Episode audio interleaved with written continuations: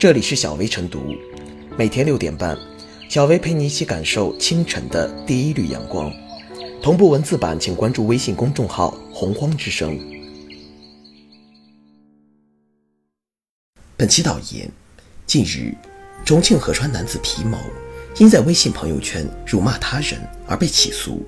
当地法院经审理后判决，皮某删除朋友圈中的不当言论，赔偿受害人精神损害抚慰金一千元，同时在朋友圈发表道歉声明。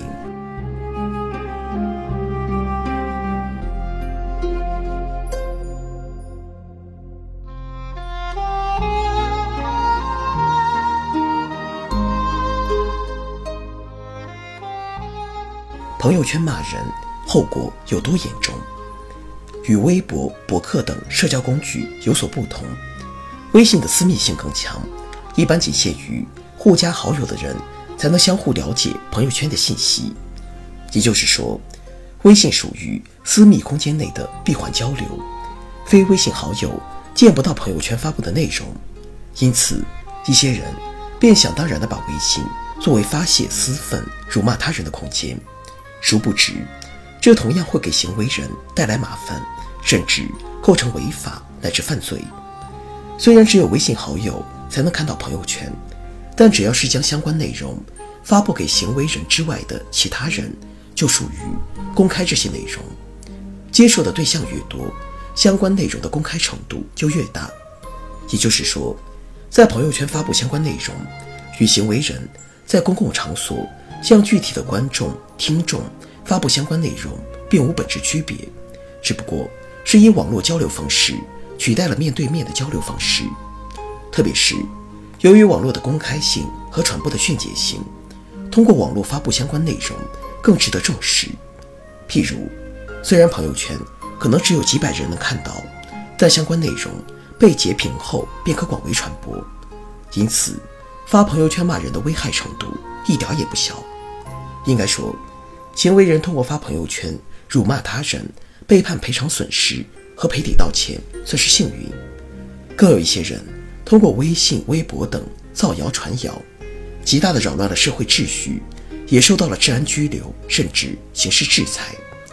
如近年来，不法分子乘坐面包车在学校门口抢小孩的谣言，不时会重复上演，降低了公众的安全感。根据我国刑法规定，编造虚假的险情、疫情、灾情、警情，在信息网络或者其他媒体上传播，或者明知是上述虚假信息而传播的，最高可判处七年有期徒刑。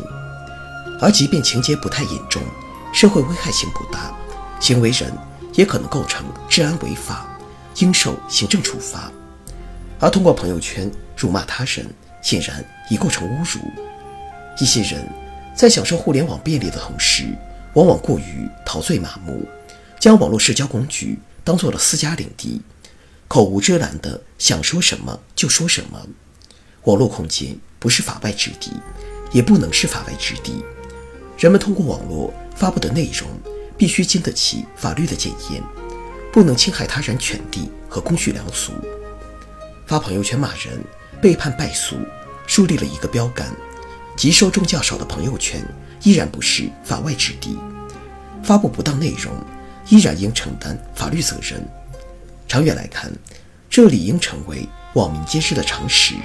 在人人都持麦克风、人人都是发言人的自媒体时代，通过网络发布有关内容，理当谨言慎行，不侮辱他人，不造谣传谣，否则可能承担法律责任。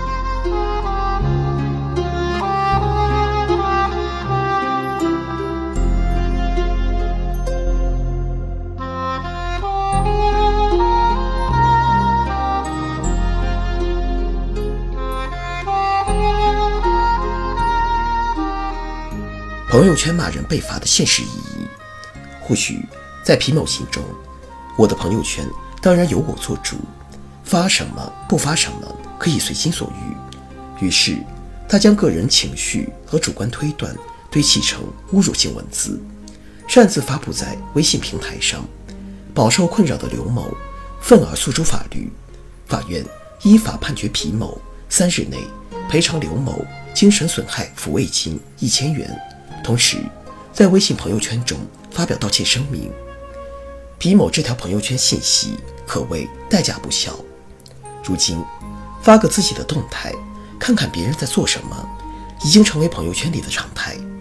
一些人认为，微信或者朋友圈只不过是小圈子，不属于公共空间，在上面发发牢骚、骂骂人，没有什么大不了的。事实未必如此。据腾讯发布的业绩报告，截至今年第一季度，微信月活跃用户超过十一亿人。如果某人发布的话题引发公众浓厚兴趣，经过病毒式转发之后，其传播的广度与深度根本无法想象。从这个角度来说，朋友圈属于法律上的公共场所。正如承办法官所言。随着自媒体平台的普及和应用，个人言论自由的时空范围已被极大的拓展。但新媒体在带来诸多便利的同时，也带来了新矛盾、新问题。必须明确的是，自媒体也是媒体的一部分，要遵守国家有关法律法规的规定，文明有度地发表言论。随意逾越言论自由的界限，必将受到法律的追究。因此，朋友圈骂人被罚。具有强烈的现实意义。我国法律明确规定，公民、法人享有名誉权，公民的人格尊严受法律保护，禁止用侮辱、诽谤的方式损害公民、法人的名誉。公民的姓名权、肖像权、名誉权、荣誉权受到侵害的，有权要求停止侵害、恢复名誉、消除影响、赔礼道歉，并可以要求赔偿损失。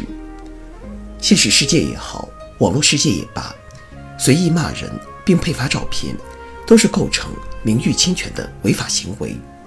法院判罚皮某有理有据，这也再次证明，网络世界非法外之地，尊重他人的合法权益，守住网络言行的法律边界，切勿自以为是、无视法规、任性而为。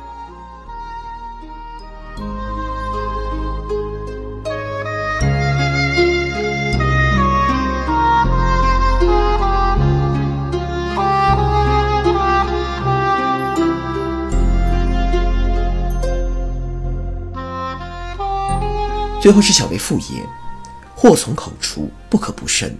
近年来，在微信或者朋友圈里骂人而受到罚款、刑拘、赔偿等处罚者不在少数，诸君当引以为戒。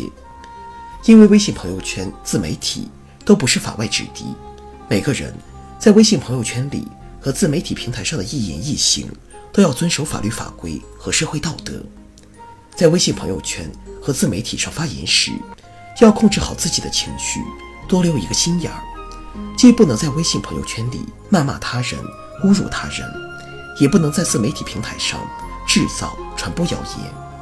这是自媒体时代网民应有的基本素养和自媒体生活底线。